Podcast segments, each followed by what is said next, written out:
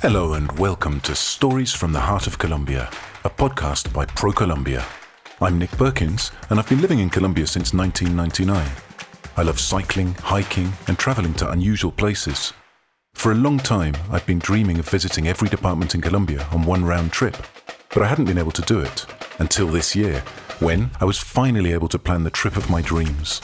A trip that would take me to each of Colombia's 32 departments, plus its capital, Bogota, to spend a day or two exploring their magical geographies, witnessing their immense biodiversity, and soaking up their majestic vistas, all while enveloping myself in the warmth of their peoples. In each episode of the podcast, I explore emblematic places in one department. On my journey, I learn about the customs and cultures of the people I meet, and I record a travel diary of their experiences, stories, and legends. The diary becomes an intimate and very personal record of the flavors, colors, and sounds I discover in this land of infinite horizons. Colombia has something for everyone. Join me on this unprecedented sonic journey around one of the most diverse and fascinating countries on Earth. I'm Nick Perkins, and this is Stories from the Heart of Colombia.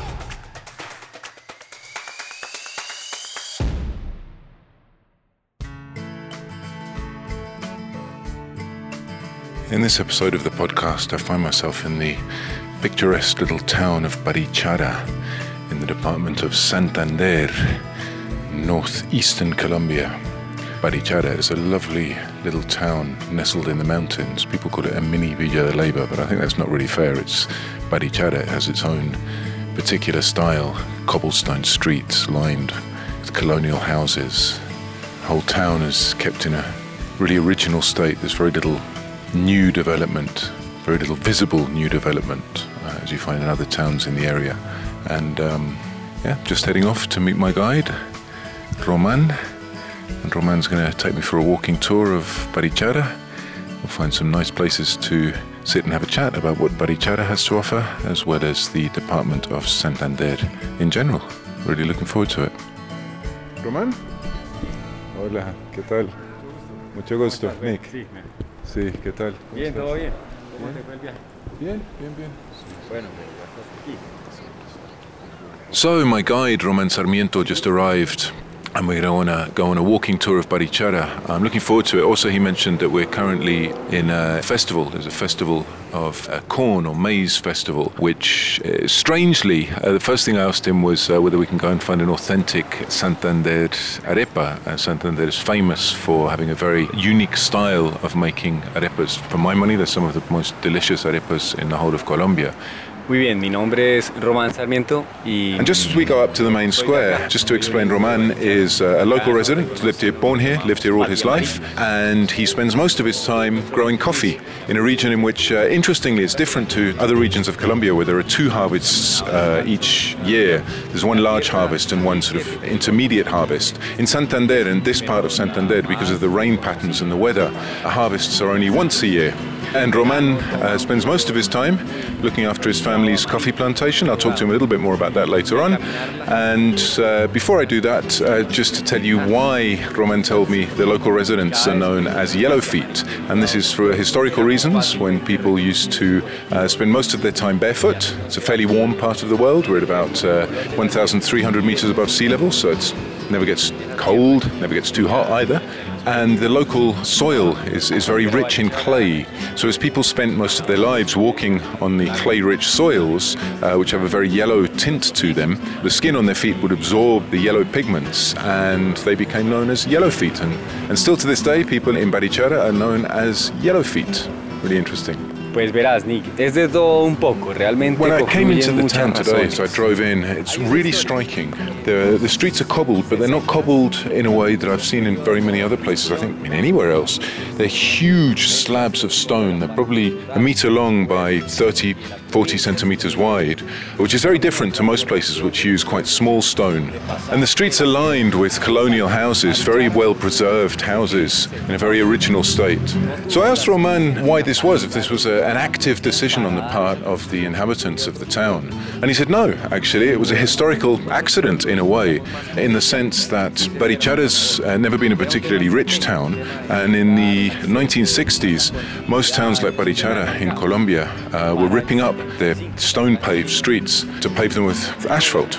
tarmac, which was much cheaper and much easier to replace. And Barichara didn't have the money to do that. And so the local residents felt very much left behind, very like their village. They hadn't been able to modernize their village. And this feeling persisted until the mid 1970s, when in 1975, the then president, Alfonso Lopez Michelsen, came to visit Barichara, and he was absolutely fascinated by what he found. And people began to ask him to help with the uh, financing to pave their streets. And he said, No, I'm not going to do that. He said, You need to keep this place like it is. It's an absolute jewel in Santander. Uh, and he declared the town a national monument. And since then, the town has had to maintain uh, its cobbled streets, but it's now become the sort of signature uh, trademark of Barichara. it's one of the few towns in this area, if not one of the only towns in this area that still keeps these really interesting streets cobbled by huge stones. And something which makes it much easier for them to do this, uh, Roman was explaining to me, is there are a lot of quarries in the area, lot of open cast mining and uh, stones. It, it's mining for stones precisely for construction. So they have in the local area easy access to the stones they need to replace and renovate the streets as needed, uh, which is also why Barichara is very famous for its stonework. As you come into the town and all over the town. There are shops selling all sorts of different stonework, statues, bird baths, and all sorts of other things uh, which are made out of the local stone. So I asked Roman to basically a very open question, you know, why do people come to Barichara? And he said one of the, the big attractions in Barichara, the, the arts and crafts. Um, there are traditional weavers from uh, that, that, use the ancient Guane technique, the, the, original inhabitants of this land. Lots of pottery, which uh, he said, especially the uh, the pottery used to make the Santanderiano arepas, and obviously the stonework as well. And uh, we're just going to take a wander around the village, and see what we find.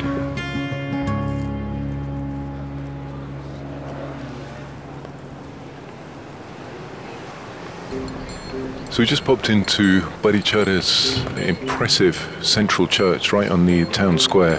Obviously built out of local stone, uh, built out of huge stone blocks. The construction dates back to the early 1720s, Roman tells me. And it's quite impressive in terms of the, the, the stone block construction. And the most impressive thing of all, I think, are the, the columns holding up uh, enormous archways that stretch high above us, 10, 15 odd meters above us. And the columns, uh, which are somewhere in the region of three or four meters tall, are all carved out of one solid block of stone. They're not multiple pieces that have been carved to fit together. So the most enormous pieces of stone were found uh, in the local quarries and rivers, Roman tells me, and then carved in one piece to form these huge columns. They're all, and they look identical to my untrained eye. The roof rises high above us, as I said, 15 odd meters above us, with an exposed wooden truss structure, lots of light, very airy, quite very impressive structure. And the doorway of the church, I've just got to say before we leave, is a really impressive carved wooden structure. Uh, just trying to get an idea of size. I'm almost two meters tall, somewhere in the region of six or seven meters tall, two enormous doors, intricately carved with uh, beautiful leaf type patterns by some of the, the local craftspeople many, many years ago. As you walk out, there's a gorgeous view over the town square, which is a beautiful grass covered square full of trees, the leaves rustling in the breeze of the mid afternoon, and a view over across to the other side of the valley. Really is very beautiful.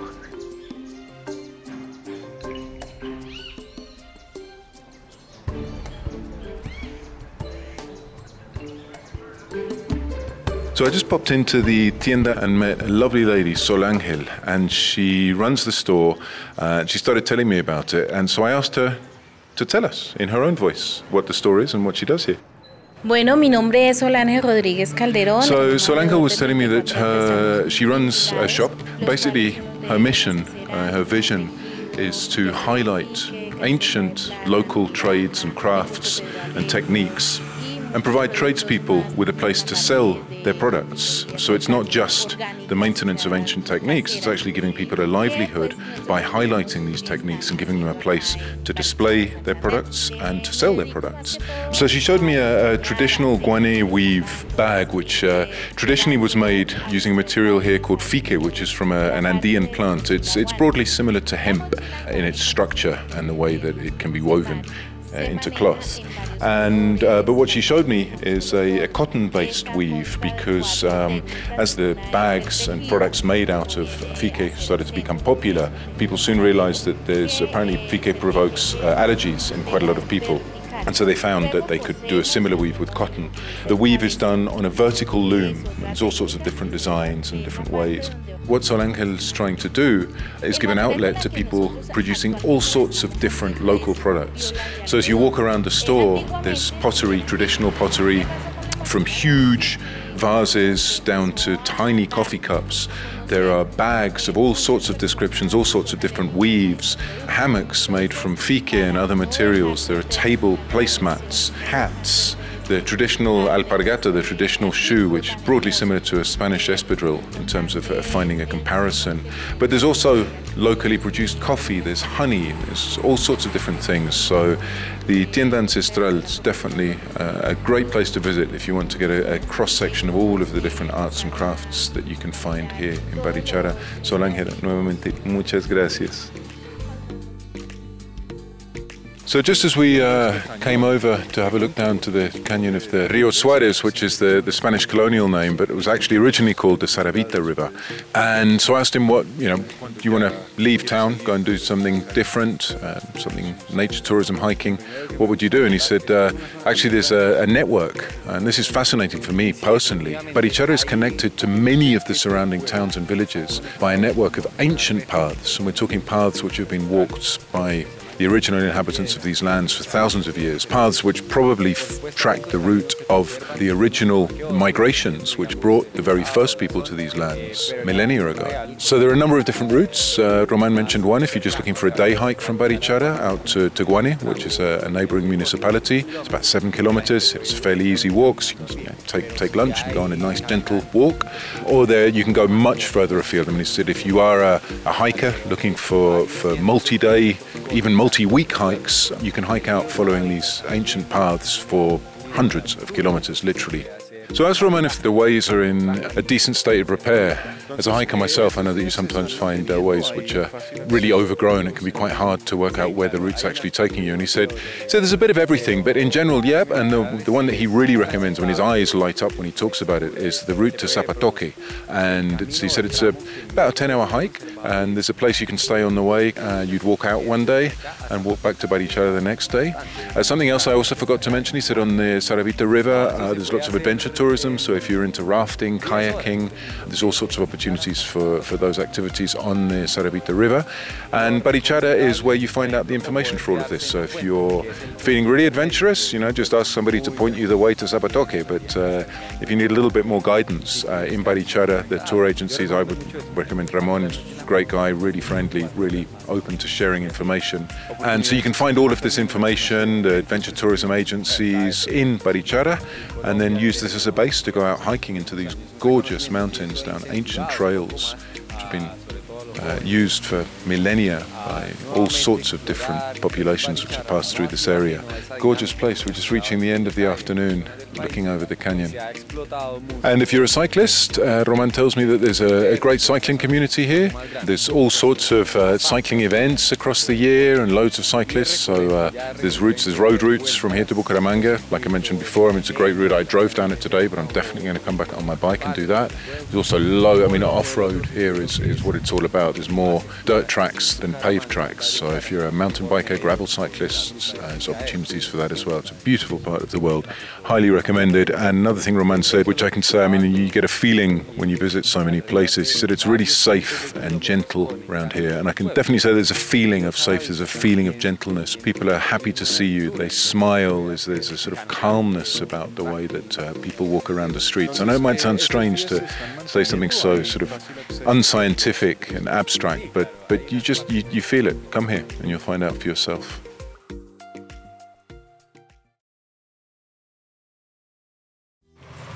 So I just finished my walk around Barichara with Roman. We're just wandering back to my hotel. The last light of the afternoon, stars are coming out. It's a half moon shining down on us. And it really is an absolutely gorgeous little town in the mountains of Santander. Just walking back down the main street. There's uh, down these huge stone cobbles There's beautiful, incredibly well preserved colonial houses on either side with their whitewashed walls, their wooden framed windows with their wooden bars to protect from the non existent criminals in this town. There's palm trees in people's gardens, there's also Andean mountain vegetation. It's quiet, it's peaceful. The sort of place you just want to come and spend a few days wandering around, eating local food, checking out the local handicrafts, perhaps going on a hike. I've never been here before. I'm really sad that I'm only here for 18 hours. I'm going to come back as soon as I can, spend a bit of time here. Got a lovely feel to it.